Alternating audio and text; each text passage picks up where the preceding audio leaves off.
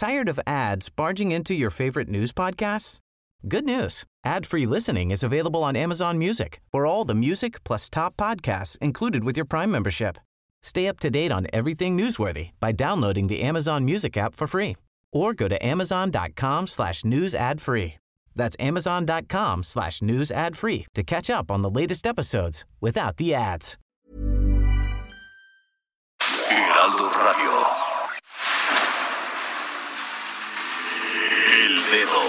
La llaga. Había una vez un mundo en el que nadie creía. Un país de historias inexplicables. Una nación con personajes asombrosos. Santo Tomás tenía razón.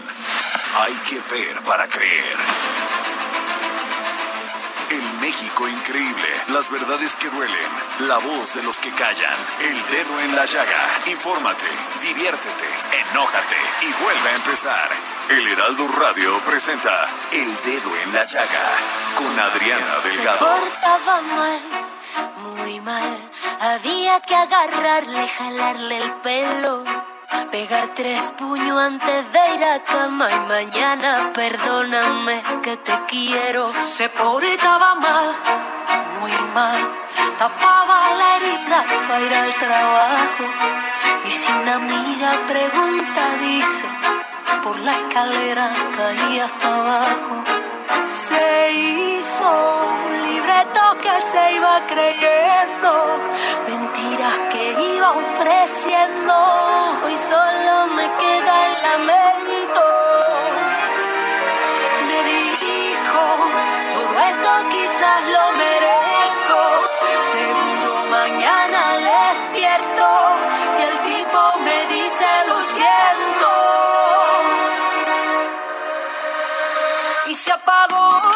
Como se apaga una vela encendida. Así es, empezamos este dedo en la llaga con esta maravillosa canción Se portaba mal de Cani García Simón Laferte. Dura, dura, dura, Jorge Sandoval. ¿Cómo la ves para empezar este jueves? Muy dura, Adriana Delgado, te saludo con gusto. Pues se portaba mal, dicen en la canción. ¿Qué tal todavía como que muchos hombres con esa cosa pueden justificar la violencia, Adriana Delgado?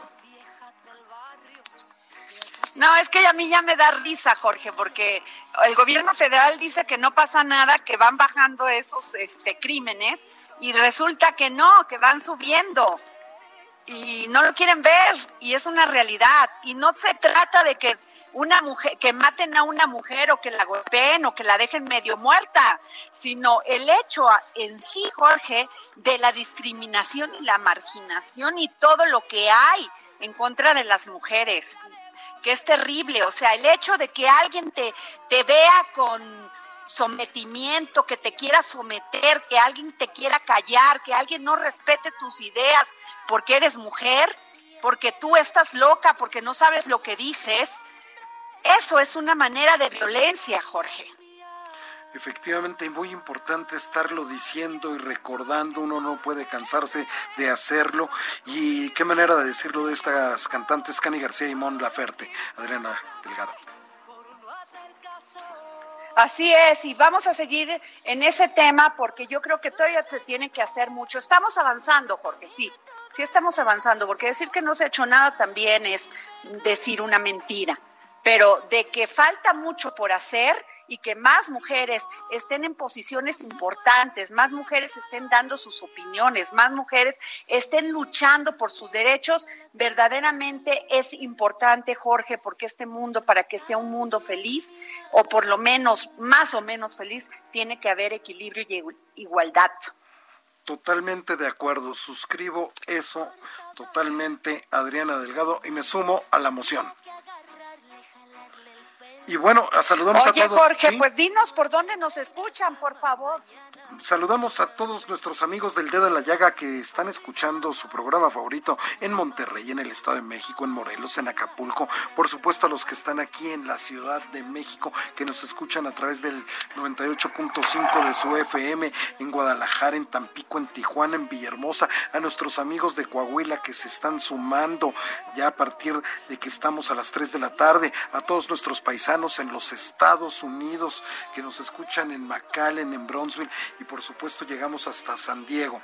Y si se quieren poner en contacto con Adriana Delgado y platicar, comentar estos temas y otros más de todos los que platica ella y pone en tela de juicio y donde pone el dedo en la llaga, es en su cuenta de Twitter, arroba Adri Delgado Ruiz, arroba Adri Delgado Ruiz. Ahí le pueden escribir Adriana Delgado en Twitter y es la misma cuenta para Instagram. Y también tenemos dos, dos líneas para su WhatsApp por si quiere mandarle un mensaje de voz, de texto Adriana Delgado en el 55 25 44 33 34, se lo repito, 55 25 44 33 34 o el 55 25 02 21 04. Esos son los que tiene a su disposición para que se pongan en contacto con ella. Listo, Así es, Jorge. Oye, y hablando de mujeres inteligentes, Jorge, el día de ayer el Pleno de la Cámara con mayoría calificada a cuatro nuevos integrantes del Consejo General del Instituto Nacional Electoral. En el acto, el diputado Mario Delgado, líder del grupo parlamentario de Morena y presidente de la Junta de Coordinación Política, sentenció quienes serán electas y electos consejeros del INE no le pertenecen a nadie, ni le deben favor a ninguna fuerza política. Se han ganado su lugar, dijo, por creer en un proceso limpio. Fue así que con 399 votos a favor, 5 en contra y 5 abstenciones, se votó en el Pleno de la Cámara Baja, quienes ahora son los cuatro nuevos consejeros electorales del INE, dos mujeres y dos hombres, un paso más hacia la equidad de género en el Instituto Nacional Electoral. Y sus nombres son Norma Irene de la Cruz Magaña, Carla Astrid Humphrey, Jordan y José, José Martín, Fernando Fax Zamora y Up, Kip Espada Ancona. Pues la verdad, Jorge, me da muchísimo gusto y fíjate que hoy nos va, nos está acompañando, nos recibió esta llamada del dedo en la llaga porque pues, ya está a punto de tomar protesta.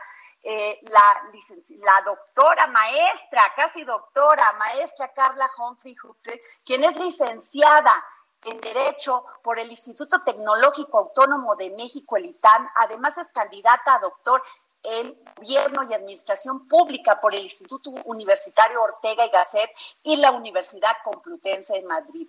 O sea, Carla tiene una gran experiencia, es una mujer que además yo admiro mucho, nunca desistió en su deseo por ser consejera, del Instituto este, este, Nacional Electoral. La verdad, no fue fácil para ella este camino y pues ya es. Y además es una mujer que además nos debemos de sentir orgullosos y orgullosas porque es una mujer de estas que les hablo, de que son verdaderamente un espíritu de pasión y emoción por sus ideales, por sus valores y por conseguir sus objetivos sin claudicar, siempre con mucho, con mucha ganas de, decir, aquí estoy y voy a dar lo mejor de mí, de mí misma. Carla, muy buenas tardes. Hola Adriana, buenas tardes. Un saludo a tu auditorio y gracias por este espacio.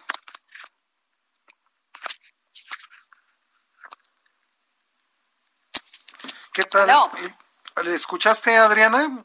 ¿Escuchaste a la licenciada Carla Humphrey? No, no, no, te está, está como cortando, pero... A ver, ahí escuchas. Te saludo con mucho gusto. Licenciada Carla Humphrey, ¿cómo está? Muy buenas tardes. Le saluda Jorge Sandoval. Hola, buenas tardes. Jorge. Un, gran currículum el que usted tiene, sobre todo en este tema, muchísimos años que le anteceden. ¿Cómo, cómo, cómo, cómo fue el camino para que pudiera llegar a ser electa? Bueno, este fue un camino largo, también derivado de la pandemia, porque se supondría que iba a acabar en abril, ahora pues acabaremos hasta el día de hoy, 23 eh, de julio. Eh, pues un proceso ya establecido en la Constitución desde 2014, eh, con las etapas ya reguladas, con la integración del comité también regulado. Eh, creo que es una buena noticia para el país que se hayan generado consensos, primero unanimidad en la Junta de Coordinación Política y después los consensos en la votación en el Pleno de la Cámara de Diputados. Y bueno, la verdad es que creo que nos hace llegar fuertes y legitimados a integrar el Consejo General del INE. Efectivamente, licenciada Carla Humphrey, consejera electoral electa del Instituto Nacional Electoral. ¿Cuáles son, cómo, cómo ve el reto? ya está Carla. Bueno, estoy aquí. Ay, perdón, ah, Carla. Yo emocionada que estaba de entrevistarte. Gracias. Sí, Oye, Carla, muchas gracias. pues peleado muchísimo. Tú has peleado muchísimo y has dicho que es importante el voto electrónico y por Internet, uno de los grandes pendientes de la autoridad electoral. ¿Qué va a pasar con todo esto que tú pues has estado muy muy atenta, has estado ahorita muy atenta también en el tema de la pandemia y de y las próximas elecciones que se avecinan? Pues sí, Adriana, yo creo la verdad que eh, es momento de apostar por la tecnología, es momento de modernizar los procesos electorales. Llevamos 30 años organizando elecciones del mismo modo, salvo poquísimas elecciones. Creo que además la tecnología nos ha demostrado en esta pandemia que a corta distancia nos permite seguir trabajando, eh, nos permite ejercer nuestros derechos eh, político-electorales y creo que es una buena apuesta que además incide en la reducción de costos, porque creo que si hacemos más cortos y más eficientes los procesos electorales, necesitamos menos recursos humanos y también eh, financieros para eh, los procesos electorales. Entonces fue una experiencia, la verdad, muy enriquecedora en 2012 en el Consejo General del entonces IEDF, que funcionó muy bien para el voto desde el extranjero. Y creo que en este tema eh, el INE, que también es cierto, eh, es heterogéneo el territorio nacional, no tan homogéneo como el de la ciudad, pero eh, sí da posibilidades para actuar a distintas velocidades e implementar el uso de tecnología en distintas etapas del proceso electoral. Carla, y uno de los temas que más nos ha preocupado del INE ha sido el tema de la fiscalización de los recursos. Eh, sobre si se gasta más y sobre se gasta mal. ¿Qué piensas tú de esto? Eh, para mí es un tema central porque creo que fiscalizar bien los recursos garantiza contiendas equitativas. Eh, creo que eh, a partir de 2014 el INE fiscaliza nacionalmente todos los pesos y centavos que entran a las arcas de los partidos políticos y de las y los candidatos. Sin embargo, el gran pendiente es todo aquello que no reportan, el flujo de, efectivo en las campañas, los donativos en especie y también, y ahora enfocado con el trabajo que he estado haciendo estos últimos dos años eh, relacionado con eh, la prevención del lavado de dinero. Eh, con el uso de estándares internacionales del Grupo de Acción Financiera Internacional, que creo que son necesarios utilizar aquí, justamente para detener el flujo de recursos públicos que ilícitamente van a las campañas, pero también el uso de recursos eh, del crimen organizado, de actividades ilícitas que también financian campañas electorales. Creo que eh, nuestros servidores públicos, aquellos que acceden a un cargo de elección popular, tienen que llegar sin las manos atadas porque deben pagar favores o cumplir con cosas a las que se comprometieron por recibir estos recursos y creo que esa es la finalidad de las contiendas equitativas, el poner a todos a todo a todos los candidatos y candidatas en la misma línea de salida y darles esa oportunidad de contender eh, legalmente e ilícitamente por un cargo de elección popular. Tú has dicho este, Carla, en la lucha para conseguir la igualdad sustantiva en plano legal han sido muchas las batallas que han librado aguerridamente mujeres en todas las entidades federativas para conseguir la aprobación de las reformas necesarias. ¿Qué les dices tú a las mujeres que pues... Ay, te dejé de oír, Adriana, pero si me escuchas, te diría que que tenemos que seguir trabajando por la igualdad sustantiva, que las reformas en materia eh, de paridad y de eh, detener la violencia política de género, tanto constitucionales o legales, son ahora obligatorias, no son concesiones del legislador. Hemos luchado mucho tiempo por ellas y creo que desde las autoridades electorales se ha hecho un avance muy grande y muy importante para defender los, los derechos de las mujeres y para que los ejerzan de manera eh, segura y eh, íntegra y por tanto eh, creo que es la ruta que tenemos que seguir trabajando. les diría también que cuentan con una aliada en el Instituto Nacional Electoral que defenderá y abanderará esta causa y que creo que hay muchos pendientes por hacer, pero hay un buen trabajo hecho, pero necesitamos apuntalar muchos de los trabajos que, que se han realizado con acciones firmes que confirmen la igualdad sustantiva. Carla, ¿cómo te sientes? Pues emocionada también. Consejera este, del Instituto Nacional Electoral. Emocionada con una eh, responsabilidad importante, muy importante para el país, como un peldaño más y un escalón muy importante en mi tránsito y en mi trayectoria electoral y también muy importante por regresar a casa, ¿no? Al Instituto Nacional Electoral, ante CIFE, donde yo me inicié. Pues muchas gracias, consejera eh, del Instituto Nacional Electoral, Carla Humphrey, por habernos tomado la llamada para el dedo en la llaga. Muchas gracias, Adriana. Te agradezco el espacio y seguimos en contacto. Pues gracias, Carla. Oye, Jorge, ¿qué tal, eh? Una mujer sin duda talentosa, ¿eh? Talentosa, y además una académica prestigiada, una mujer que ha luchado contra la corrupción. Muy interesante su currículum, ¿eh? Sí, una mujer comprometida, como tú bien dices, Adriana, y todas las mujeres que, que han pasado por, por el INE, las pocas mujeres que han pasado por el, INE lo han hecho bastante bien, Adriana Delgado. Claro, además, este, alejadas de, de la grilla y alejadas de la politiquería, sino apegadas a cumplir con su papel, porque, o sea, ellas y ellos son los que garantizan la democracia en este país, Jorge y es muy importante. Y tengo también en la línea a una mujer que me que merece todo mi respeto y toda mi este pues admiración, la licenciada Pamela San Martín, quien fue ex consejera electoral del Instituto Nacional Electoral y fue hasta abril este consejera. Buenas tardes, licenciada exactamente está lista por entrar al aire. Ella es abogada por la Escuela Libre de Derecho, Adriana. Es, es, como tú lo has dicho, es una de las grandes mujeres que también ha tenido nuestro país ahí en el Instituto Nacional Electoral. Ya lo creo. Ya está en la línea la licenciada, licenciada Pamela, San Martín. Muy buenas tardes. Buenas tardes, Adriana. Saludos a tu auditorio. Igualmente, pues usted hizo un gran papel. Fue una mujer que se dedicó mucho los mexicanos, pero además quiero saber qué, qué es, pendientes, qué, cuáles son los aciertos que se lograron.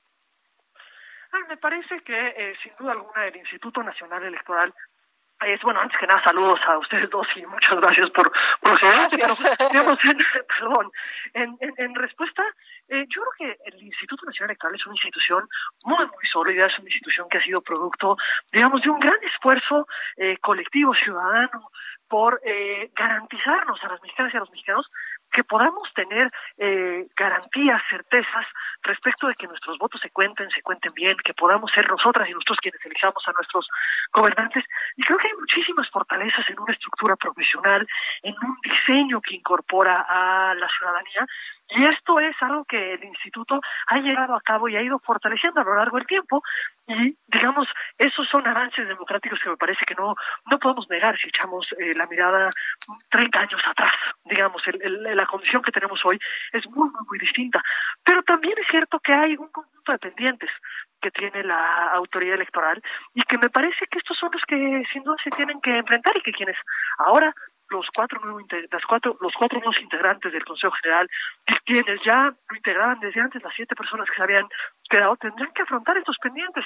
Yo diría principalmente en materia de lo que es el arbitraje en elecciones, es decir, de la fiscalización de los recursos públicos, fortalecer los sistemas de, de investigación que lleva a cabo el Instituto, de arbitraje en cuanto al cumplimiento de las reglas por parte de los distintos contendientes, en particular por parte de los servidores públicos que de pronto me parece que ha habido una actuación desde el instituto y desde el Tribunal Electoral que lo que ha hecho es hacer más laxas reglas que son muy claras en la Constitución, que es una prohibición absoluta de que los servidores públicos puedan ocupar recursos que a los que tienen, digamos, acceso por su cargo público para buscar ya sea beneficiarse eh, en una futura contienda o influir en la equidad de la, de la competencia política. Y digamos, estas, hay, hay en, esas materias de arbitraje, en favorecer las condiciones de competencia, creo que es donde se tendría que centrar mucha de la atención de quienes eh, ahora integran completamente el, el Consejo General. Y el avance hacia las mujeres durante su estancia, licenciada, hacia las mujeres para que participen en la misma igualdad en condiciones electoralmente. Creo que sin duda alguna hubo eh, grandes avances en ese punto, no, eh, digamos, en principio porque cuando se crea el INE, en la reforma del 2014, se establece ya expresamente a nivel constitucional la paridad. Eh, la obligación de postular a candidatos y candidatos en condiciones de paridad y creo que hubieron un conjunto de interpretaciones aquí sí por parte del tribunal, eh, decisiones tomadas por el instituto, por algunos organismos públicos locales y avaladas por los tribunales para hacer efectiva esa paridad, es decir, que no solamente se trata de postular al 50% de eh, las candidatas, sino que se que estas eran postuladas también en condiciones de igualdad en cuanto a la competencia política que tenía el partido que las postulaba en determinadas eh, regiones que esto significara que, eh, digamos, no se acomodaran en el orden de las listas de forma tal que en los hechos cuando llegaran hubiera menos candidatas. Y, creo que los resultados, por ejemplo, en el Congreso Federal los vemos en torno a las distintas medidas.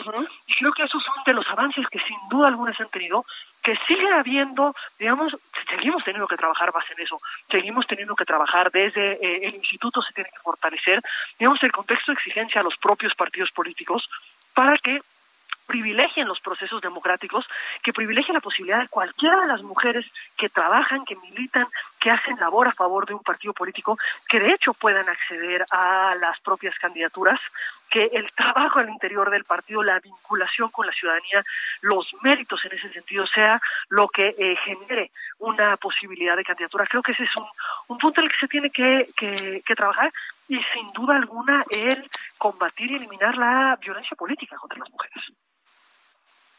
Así es, licenciada. Y licenciada San Martín, Pamela San Martín, este, ¿qué me diría usted? ¿Con qué se va? Con, se, usted pues se retiró del INE en, en abril pasado, pero ¿qué nos deja Pamela San Martín?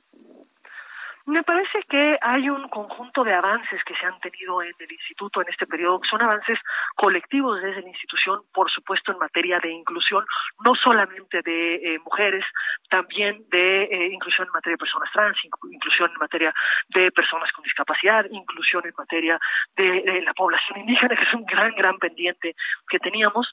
Me parece que eh, se dieron avances importantes en el periodo del instituto, cuando, digamos, de la creación del instituto a los seis años eh, primero, de entrada en el hecho de que me parece que es muy relevante que se haya organizado una elección interna de un partido político, porque también abre las puertas a una democratización al interior de los eh, partidos políticos.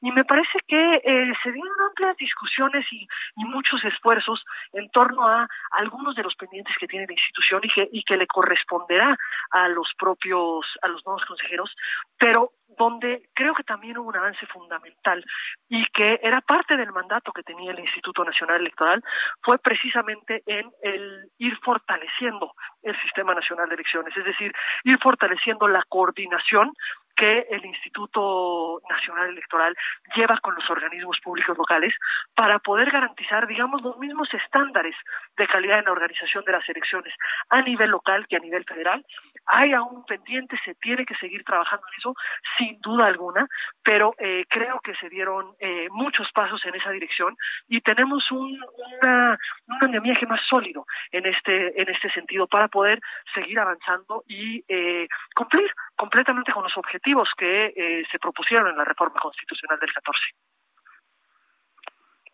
Gracias, licenciada Pamela San Martín, ex consejera del INE.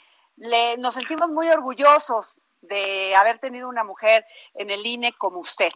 Muchísimas gracias por habernos tomado la llamada para el dedo en la llaga. No, muchísimas gracias a ustedes y creo que lo que tenemos es que todos generar un contexto de exigencia para garantizar que en la función que se desarrolla en el INE sea una función apegada a lo que son las reglas que nos hemos dado y nuestro y el ejercicio de nuestros derechos, que creo que eso es lo principal en la función.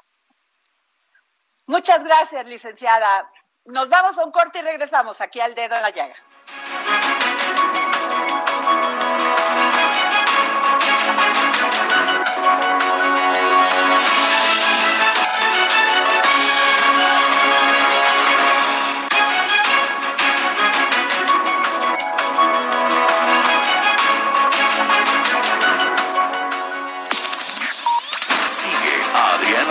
en su cuenta de Twitter, arroba Adri Delgado Ruiz. Además, te invitamos a enviar tus opiniones y comentarios en texto o por mensaje de audio a través de WhatsApp al 55 2544 3334. Y si quieres escuchar El Dedo en la Llaga de El Heraldo Radio, en cualquier momento y donde quiera que te encuentres, descarga el podcast disponible en Spotify y iTunes. Heraldo Radio, la H que sí suena y ahora también se escucha.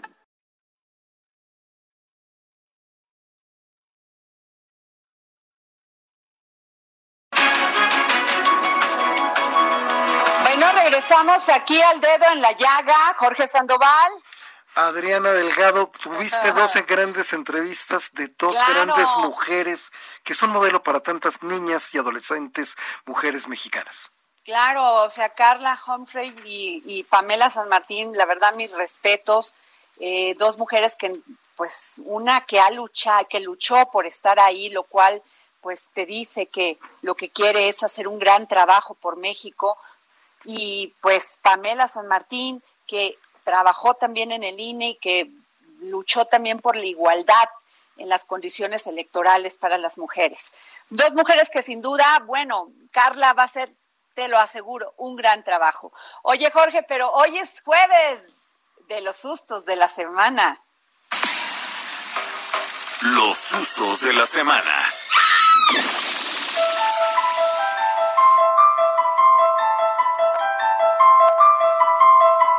Hola, Oscar Sandoval, Samuel Prieto.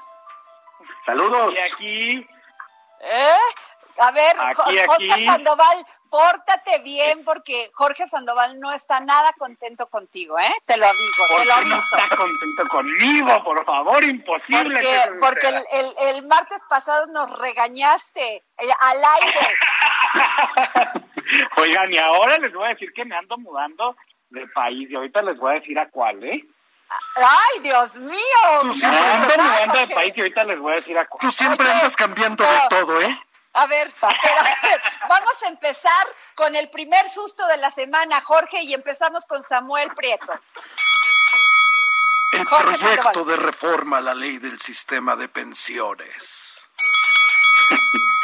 Bueno, esa es en realidad una buena noticia en términos generales, incluso eh, dicho así por algunos dirigentes de la de la clase empresarial. El único punto en el que sí parece haber un susto Samuel, Samuel, Samuel, Samuel, Samuel, Samuel, perdón no es, o sea, para unos sí es buena noticia, para otros no, porque los empresarios van a tener que pagar más por contratar y quién sabe si lo quieran hacer con una crisis económica. Y ayer nos dijo un líder empresarial aquí que no les habían pasado la reforma, que ni sabían de qué se trataba, pero que bueno, apoyaban al gobierno federal.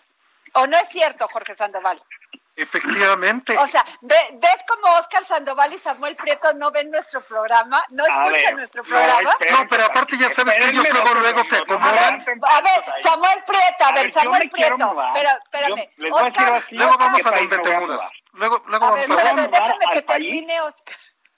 Escuchemos al maestro Samuel Prieto. ok, gracias. Pero, pero, no, pero me quedo con la gran duda que nos despejarás de a dónde vas a mudar, porque ese es un verdadero chisme, mi querido Oscar. Pero antes de eso te cuento, hace un par de horas, eh, exactamente a la una de la tarde con nueve minutos, el eh, secretario de Hacienda, Arturo Herrera, justamente tuiteó un hilo bastante interesante respondiendo él a esa pregunta, porque en efecto esa es una gran preocupación de las empresas en México, sobre todo de las pequeñas y medianas industrias. ¿Qué contestó él en ese tuit?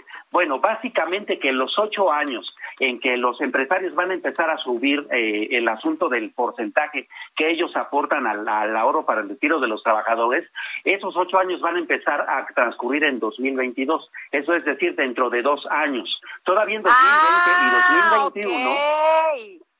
Así es, todavía en 2020 y 2021 van a seguir pagando exactamente lo mismo, justamente para que se recuperen lo mejor posible de esta crisis del coronavirus. Y entonces a partir del 2022 va a crecer ese porcentaje gradualmente hasta el 2029. Entonces eso les va a dar una cierta capacidad de maniobra. Ah, pues muy bien. A, a, ver, ¿a dónde te vas a mudar, Oscar Sandoval? Al país de siempre vendrán tiempos mejores. Y algún día algún día les vamos Ay. a decir. Oye, Jorge Sandoval, ponle la de Yuri. Ponle la canción por favor, de Yuri. Que me la pongan, Pon, ponle la canción de Yuri, porque qué tal, ¿eh? O sea, yo pensé que iba a decir verdaderamente una nota, iba a darnos la nota que ya se iba del a país. Ver. No, bueno, pues, oye, oye, no. O sea, qué padre que nos explique, que va a ser dentro de dos años. Es un tipazo Arturo Herrera y que no va a impactar a las pequeñas y medianas empresas porque el gobierno va a salvar a esas pequeñas y medianas empresas. A mí que, eh, a ver, fíjense nada más. En la crisis de la influenza, por ejemplo, el sector restaurantero se tardó 10 años. 10 años de tan solo 17 días. Ahí está Ahora tu canción. dos años Ahí está mi canción, ahí está mi canción de mi, mi nuevo himno Ya, del, ahora, del vamos, país al vamos que me a mudo. tu punto. Tienes A alma de siempre en domingo, Oscar Sandoval. mi- sí, esa, esa la verdad sí no la voy a negar, ¿eh? Y el otro, esta sí no la voy a negar. Pero a ver, a mí que me digan si en dos años va a haber una recuperación, si en el 2000, en el 2009 con la crisis de la influencia, por ejemplo, el sector restaurantero tardó 10 años de tan solo 17 días. Ya vamos en los 100 aquí. Entonces, a ver, esa promesa de que en dos años nos van a ayudar a los empresarios para qué tal, oye, está aumentando en ocho años básicamente al doble, ¿no? O sea, no es, o, o casi más del doble las aportaciones de los empresarios. ¿Saben qué va a pasar? ¿Qué ¿Saben qué es lo que verdaderamente va a pasar? Pues que van a contratar menos, se van a contratar a menores salarios y que los apoyos del gobierno federal van a ser para empleos que no generar, generen valor ni que le den un mejor, mejor estilo, una mejor calidad de vida a los ciudadanos. Entonces, esta promesa, y además, perdónenme, pero que los líderes empresariales de las empresotas digan que qué padre y que muchos aplausos y que hay que apoyar al gobierno federal, no incluye a la gente que tenemos una pequeña y mediana empresa que estamos tratando de contratar jóvenes, que estamos buscando en otras alternativas y que honestamente vamos a estar ahí. Además, A ver, Oscar no- Sandoval, te quiero preguntar una cosa. ¿Tú no estás adherido a ninguna cámara empresarial como empresario?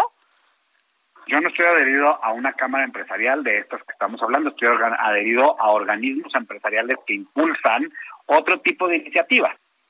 Ah, ok. Y ahí, o sea, y esos organismos empresariales no te avisaron que iba a sufrir, que iban a, a subir las pensiones.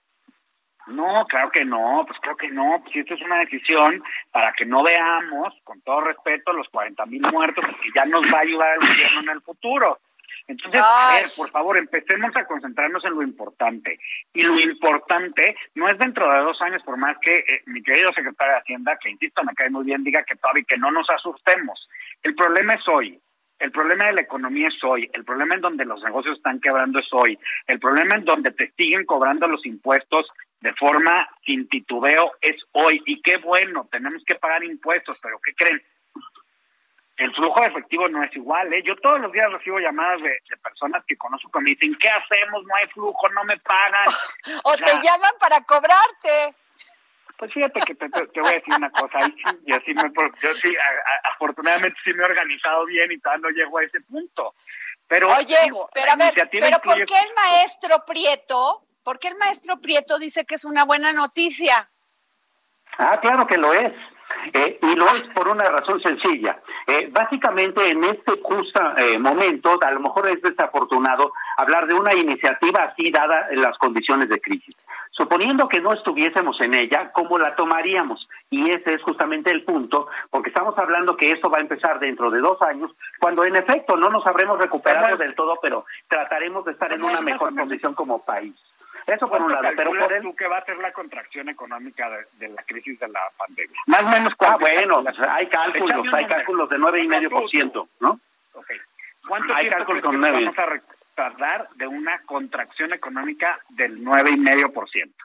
Los mismos ocho años, pero pero hacia justamente hacia allá vamos. Es decir, eh, de cualquier manera, suponiendo que en este momento no estuviésemos hablando de que se reducirían las utilidades y además se aumentarían los esfuerzos de los empresarios, sobre todo los pequeños y medianos, para aportar a las pensiones, eh, eh, estaríamos entonces hablando de lo muy raquíticas que son las pensiones de millones de mexicanos en este país. es decir, alguien para mejorarlo tiene que pagarlo. Y en este momento, pues sí, o sea, esta ley propone que sean los empresarios los que lo paguen porque el dinero tiene que salir de algún lado, pero esto tiene que tender a mejorar de alguna manera mi querido Samuel, pero ahorita en el sector empresarial se está como el chiste aquel, este, pero de utilidades ya ni hablamos. O sea, con que saquemos para lo que... A ver, ahora permítame a ver, una iniciativa... A ver, Jorge Sandoval, parece que tú no... ¿Tú no. ¿Tú no tienes opinión sobre esto, Jorge Sandoval? No te escucho. Mira, yo creo que mejor escuchemos a Mario Di Constanzo, consultor financiero, que sí le sabe algo al asunto. A ver, ¿qué dijo Mario Di Constanzo? pero tiene también muchos elementos en contra. ¿Por qué? Porque va a encarecer la mano de obra. Al encarecer la mano de obra, puede generar incentivos a que los patrones busquen esquemas alternativos de contratación, como por ejemplo el outsourcing, como por ejemplo el freelance, eh, estos nuevos esquemas que además se están generalizando por efectos mismos de la pandemia y de la situación económica y que disminuya la intención o la contratación de mano de obra porque se vuelve más cara. ¿Ya vieron? Pues sí, es que sí es cierto, o sea, hay, eh, o sea, no, no, estamos, a ver, pero es que no estamos en un momento como para hacer esos, perdón, esas reformas, con todo respeto. Yo soy la primera en decir que qué bueno que se beneficia a toda la ciudadanía, qué bueno que vamos a recibir de, más pensiones, pero ¿qué va a pasar si en dos años ya no tenemos tantas empresas, no tenemos tantos empleos como para pagar esas pensiones? Mucha gente va a quedar en el desempleo y de dónde va a salir ese dinero. Oigan, y acuérdense también, sumando a lo que dice Adri, acuérdense también cuál fue la discusión anterior en estos temas fue las acciones en contra del outsourcing. El outsourcing ha subido, no solamente porque las empresas quieran, eh, quieran administrar fiscalmente sus ingresos, el outsourcing también ha salido porque porque andar pagando las contribuciones laborales a veces es una carga bien difícil para las empresas. Pero ¿qué creen? La idea es subirle las contribuciones laborales a los empresarios, solo a los empresarios, porque al final ellos son los que tienen que pagar. Pero bueno, pues ahí está. Vamos a ver quién se anima a hacer. Pues sí, ojalá. Pero a ver de dónde, de dónde vamos a sacar para para seguir pagando a la gente que ya se quedó sin empleo. O sea, la verdad. Pero hay que verlo no desde sé, el punto yo, de vista yo creo que ¿Cómo global? A ver, explícanos. Es que tú siempre me sacas palabras muy rimbombantes. A ver, a ver. Mira, eh, te, doy dos razonamientos desde el punto de vista global. El primero, en efecto, o sea, yo coincido contigo en que en este momento eh, fue muy desafortunado sacar una reforma así. Hace rato lo planteaba. ¿Qué diferencia hubiese sido si esta misma reforma tal cual está la hubiésemos sacado en un momento en que no haya crisis? ¿no? Entonces, eh, en eso, eso lo tenemos claro, pero también hay que considerar que estamos viviendo coyunturalmente dos problemas. Primero, mi querido Oscar, me extraña que siendo araña, considerando que tú eres muy defensor de los largos plazos, estés centrándote en una crisis que en este momento se está desarrollando con características específicas. Y segundo, hay que considerar también que acabamos de echar a andar un tratado de libre comercio y es en ese marco en el que se enmarca esta reforma. Acuérdense que una parte muy importante de este acuerdo es mejorar las condiciones laborales, justamente porque una de las desventajas que teníamos como país frente al tratado anterior era que los sueldos eran demasiado bajos proporcionalmente, hablando de la, proporción de costo que tiene de cada producto el sueldo de la producción de estos productos en otros países. Entonces, esto tiene mucho que ver también con la visión global y la versión y la visión de largo plazo que se debería tener en una economía. En una visión Así global, es, ese es una un gran visión de largo punto, plazo, pero estaríamos Sí. también A apoyando a las empresas con incentivos fiscales de manera tal que se pueda cumplir con todos los compromisos, tanto del TIMEC como los compromisos con la gente y salvaguardar el empleo. Pero ¿qué crees, Samuel? En el país tuyo no existe la necesidad de pagar, no existe el flujo, no existe, existe nada más el que, bueno, hicimos compromisos, pues sí, pero no existe. Oye, bueno, a ver, Jorge Sandoval, el segundo susto de la semana, porque ya aquí agotamos el tema de las pensiones, ya. A ver, segundo susto de la semana. Para ayer miércoles, el susto era la elección de cuatro consejeros del INE. Oye, ¿de veras? ¿Cómo le hicieron, eh? O sea, Mario Delgado sí, por- o sea, sí se lleva un aplauso, porque cómo y le hicieron para poner a todas las fuerzas políticas en el Congreso Federal de acuerdo para votar a favor de estos cuatro consejeros. Oye, A esta ver. historia, mi Adri, se llama Del cambiemos las reglas al todos ganamos por Mario Delgado. Así se llama Pues me historia. gusta. Buen Así punto, buen punto. Mira, se echó un buen Así. punto porque no fue fácil, lo sacaron terzo, lo sacaron como deben de trabajar todos en acuerdo. No queremos grillas, no queremos que estén mediáticamente echándose unos a otros, queremos que trabajen y saquen estos acuerdos que son importantes y más este porque es importante para la democracia de este país. A ver, es Por favor, importantísimo y sobre todo Oscar. es importantísimo frente al escenario que este INE se va a enfrentar. Una elección, eh, digamos, en donde prácticamente van a ser 32 elecciones locales en el 2021, una elección en la que el presidente ya advirtió que él va a ser la balanza moral de las elecciones, una elección que además va a venir de pues muchos dimes y diretes alrededor de los partidos políticos de oposición, eh, donde los van a poner a prueba no solamente a la hora de que la gente emita su voto, sino a prueba de cómo van a responder a muchas de las acciones que les van a ir sacando poco a poco. Entonces, la verdad, mi respeto para los cuatro que se aventaron este tiro ¿eh? y que van a estar ahí. Eh, Pues muy, y además cuestión- mujeres talentosas. Por favor, por favor, Samuel.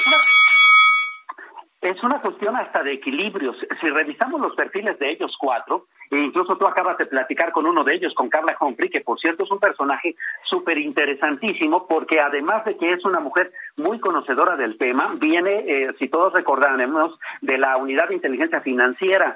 Eh, es decir, Así que es. si bien fue identificada como, como eh, eh, simpatizada por la derecha, también ha estado eh, trabajando en un gobierno de izquierda, por cierto, en un área bien complicada y que puede ayudar, por cierto, a que también los partidos políticos se porten bien financieramente hablando, que eso es bien importante, ¿no? Y de ellos cuatro, además, solamente uno de ellos, que es Vic Espada, es el único, eh, digamos, que ha tenido antes una eh, militancia política abierta. Él fue militante del PRD, en donde, por cierto, eh, esa militancia y su, y, su, y su función dentro de ese partido coincidió con la presidencia del actual presidente de México, Andrés Manuel López Obrador, en, en ese partido. Y sin embargo, no se nota como si fuera un desequilibrio, porque cabe decir que la, que la izquierda ha estado cuestionando a algunos de los consejeros que todavía están dentro del INE como si fuesen los defensores de la derecha. Es decir, viéndolo desde un punto de vista equilibrado, vemos un, un equilibrio político bastante interesante y creemos que entre ellos pueden cuidarse muy bien de que no haya chanchullos, ¿no? Es cierto, es cierto. Eso que acabas de decir de Carla Humphrey es muy cierto. Porque si alguien va a cuidar que ahí no se haya, que no haya desvío de recursos y que no vaya a haber este dineros por acá, dineros por allá y dineros escondidos, es Carla, ¿eh? Totalmente de acuerdo. Oscar. Yo me voy a sentar aquí cómodamente a esperar a que los que los eligieron sean quienes los acusen. Yo no me Ah, y Oscar Sandoval. No puede ser, no. Para poderles recordar Jorge. este momento, porque así es. Jorge. Así es la política, mi querido Oscar. Así es la política Así y así es la hijo. Ah, democracia. ¿no, tú también. No, bueno, bueno, a ver, eso es eso. A ver, quiero quiero opinar una cosa. Quiero decir una cosa, porque atacaron mucho a John Ackerman porque, o sea, no estaba de acuerdo con una cosa y no estaba de acuerdo con otra. O sea, o sí estaba de acuerdo con unas y luego con otras no. Pero así es la democracia. ¿Por qué lo atacan? O sea, yo no entiendo. Respeten lo que dices. O sea, finalmente esto se toma por acuerdos y por votaciones. Entonces, ¿cuál es el tema de que John pueda expresar? Tiene toda la libertad para decir lo que se le da en gana. Así de sencillo. No, nos, no debemos de ser tan sensibles con eso, o sea, igual lo decía el PRI, igual lo decía el PAN en su momento, igual lo dice John Ackerman, pero lo que tenemos que hacer es respetar, respetar finalmente su opinión y ya las decisiones pues se toman bajo acuerdos y bajo situaciones de votación como fue en este caso. Nunca mejor definida la democracia, Adriana Delgado. Y así es como ah, debe ser el juego. George. No, es que así debe de ser el juego. O sea, ese es el juego, poder expresar. Solamente en los países totalitarios existe el pensamiento único. O sea, ahora resulta que no puede uno estar... Claro, ahora resulta que no puede uno decir nada porque entonces todo el mundo viene y te ejecuta, te dice, te, te... No, perdón, es su opinión que sea la opinión general, pues eso quién sabe, podrán unos estar de acuerdo, otros a favor, pero de acuerdo o en contra, pero esa es la democracia precisamente y para eso son esos órganos, para discutir, para debatir y para tomar la mejor decisión. Lo que no se vale, que no se vale. voy a tentar es que si te conviene tienes una opinión y si no te conviene tienes otro. Eso es lo que no se vale y menos en temas públicos. Entonces, nada más ahí sí es una elección y no me refiero solamente a Ackerman, me refiero en general. Entonces, nada más ahí estemos atentos, estemos atentos en ese Pero a ver, pero John ha sido verdaderamente congruente con lo que es y lo que ha sido y lo que él expresa como académico y como ciudadano, ¿la verdad? Es el derecho que te da la Constitución.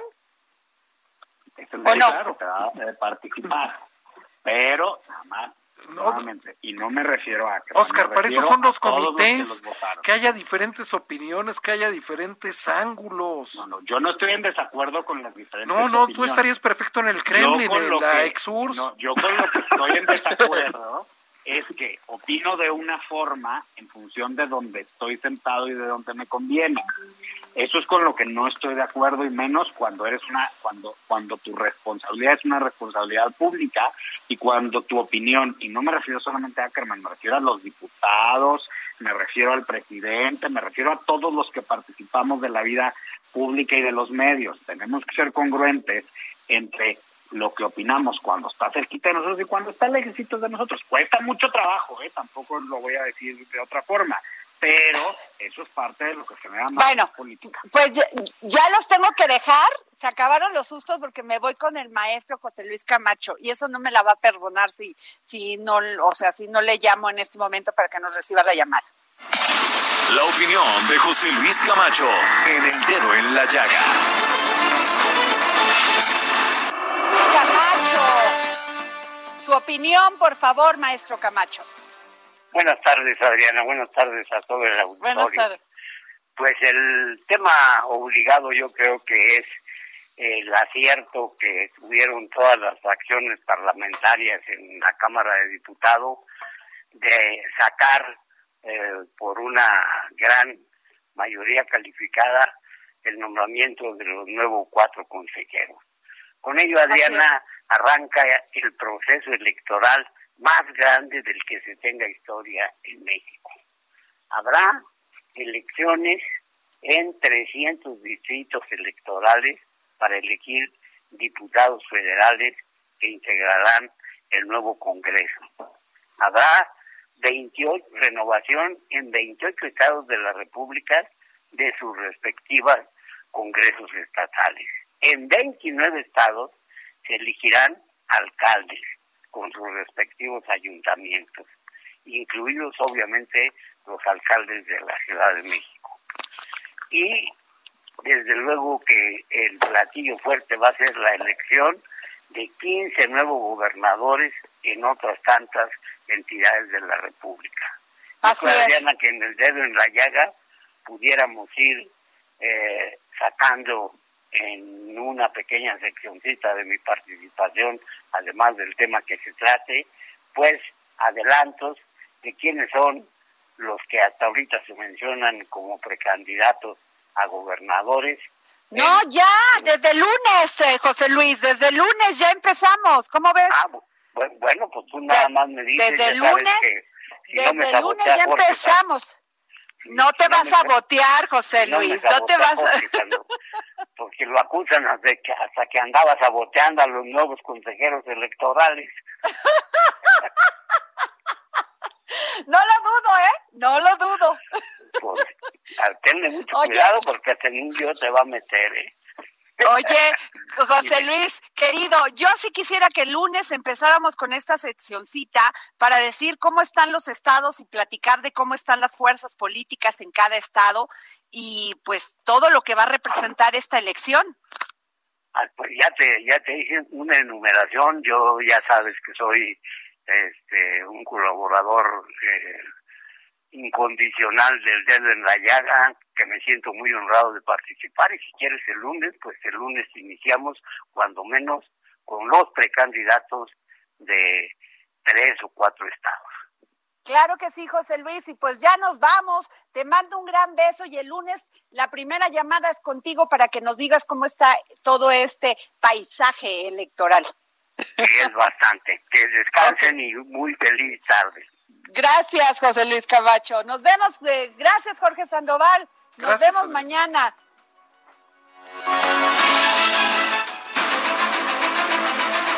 El Heraldo Radio presentó El Dedo en la Llaga con Adriana Delgado. Heraldo Radio. ¿Tired of ads barging into your favorite news podcasts? Good news. Ad-free listening is available on Amazon Music for all the music plus top podcasts included with your Prime membership. Stay up to date on everything newsworthy by downloading the Amazon Music app for free or go to amazon.com slash news ad free. That's amazon.com slash news ad free to catch up on the latest episodes without the ads.